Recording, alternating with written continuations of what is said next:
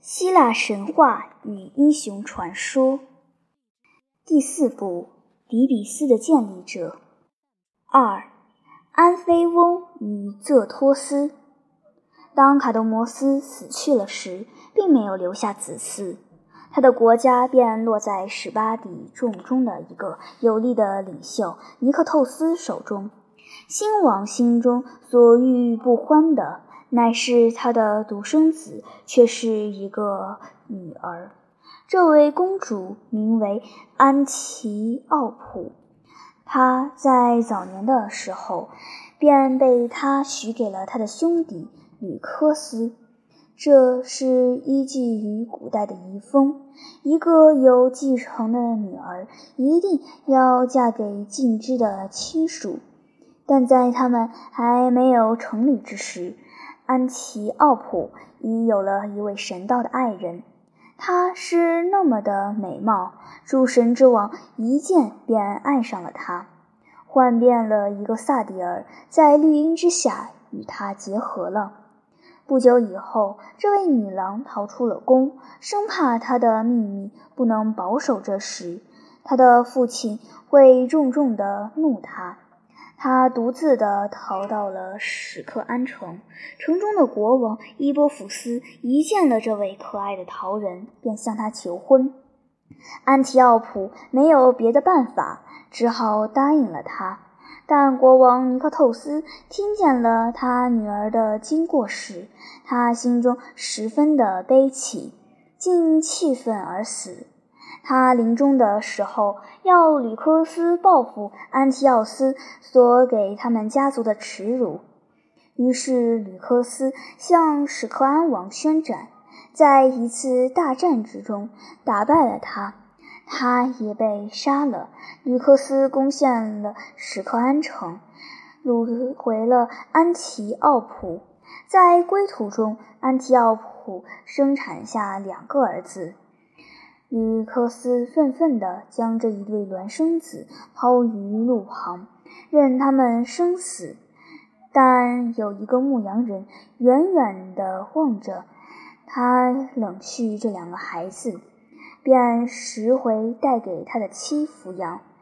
他如己子似的爱他们，他们长成了壮大的少年。他们的假父母之名为安菲翁及泽托斯，同时他们的不幸的母亲则被囚于一所浴室之中，只给他以水及面包。每一天，他都在看守他的吕克斯的妻迪尔克的残酷的手中，受到新的痛苦的待遇，因为这个妇人由妒忌。而对于安提奥普格外的憎恶，他很知道吕克斯之所以娶她，完全是因为他对于聘妻的失望。他也相信他至今乃爱着她，所以他便自告奋勇担负了看守之责，不断地虐待着她。但宙斯并没有忘记安提奥普，因他的神力。他最后逃出了浴室，被他暗中领到和善的牧羊人所住的地方来。他将自己的姓名与他的双生儿子说了，母子方才相识。他们听到他所诉说的苦况时，少年们的心便如火的燃烧了。他们执刀在手，冲到吕克斯的家中去。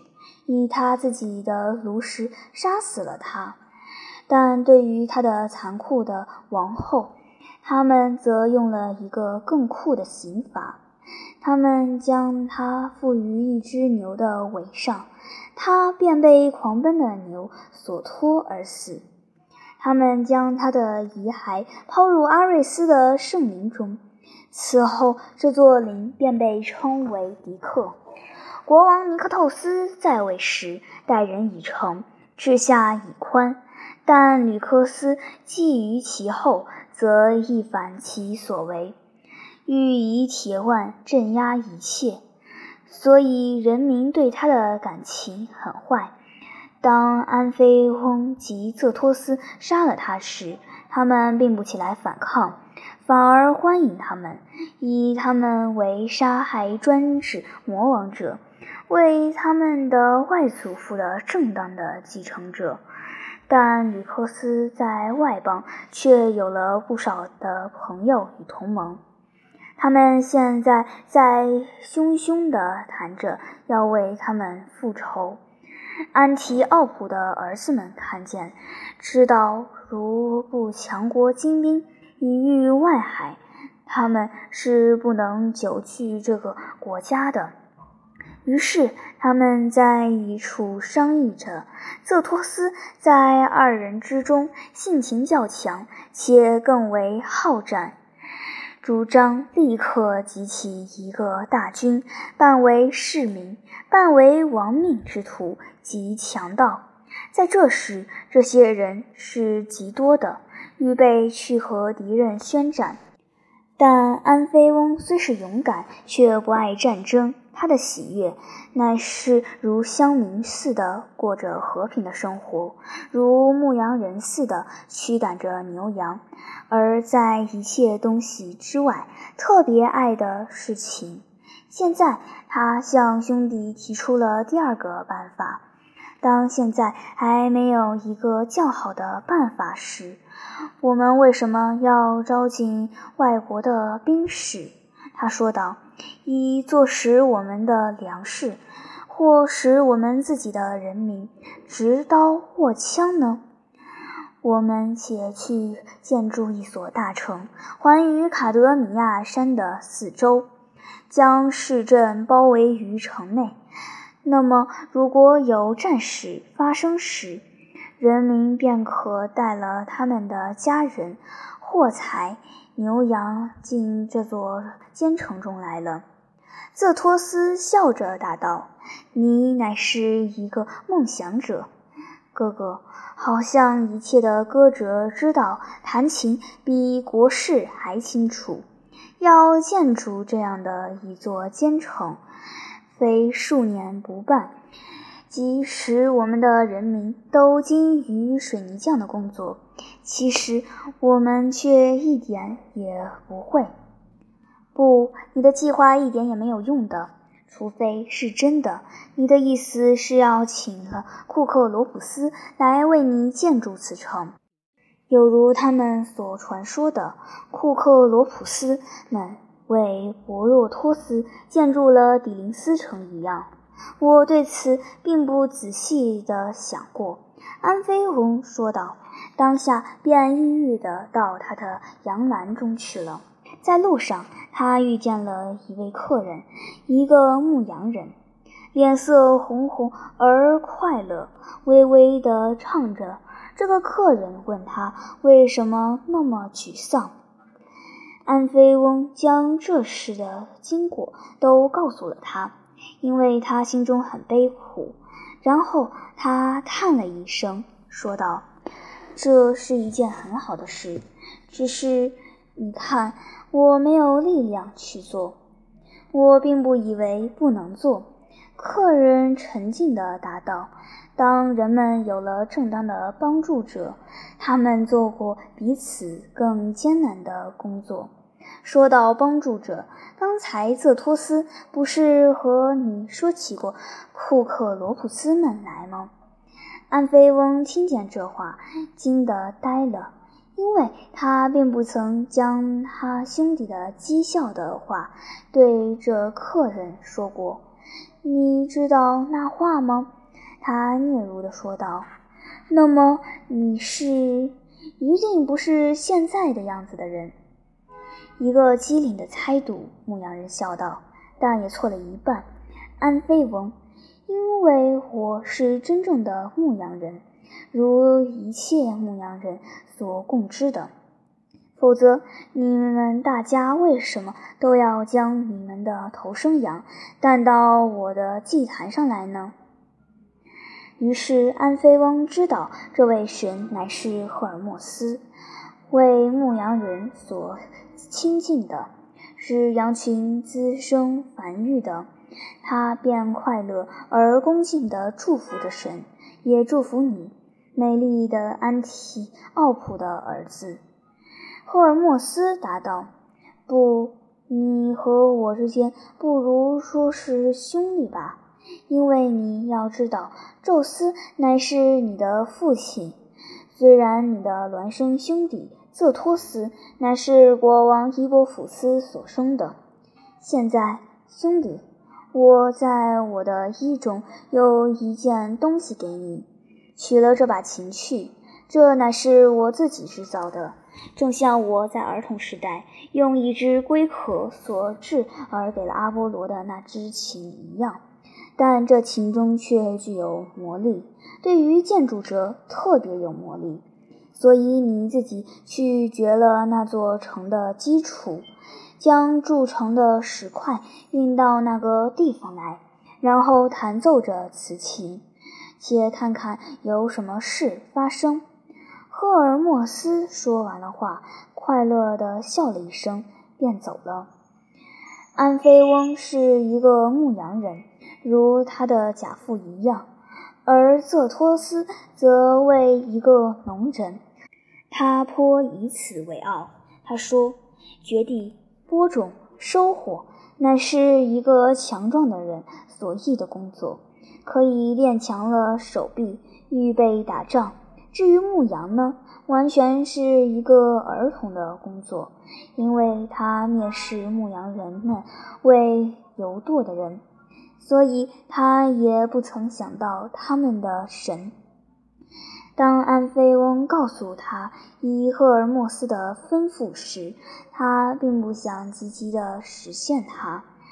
美亚的儿子是管着羊栏和牧场的，他说道，但他却不是诚意的保卫者，如其他更伟大的天神一样。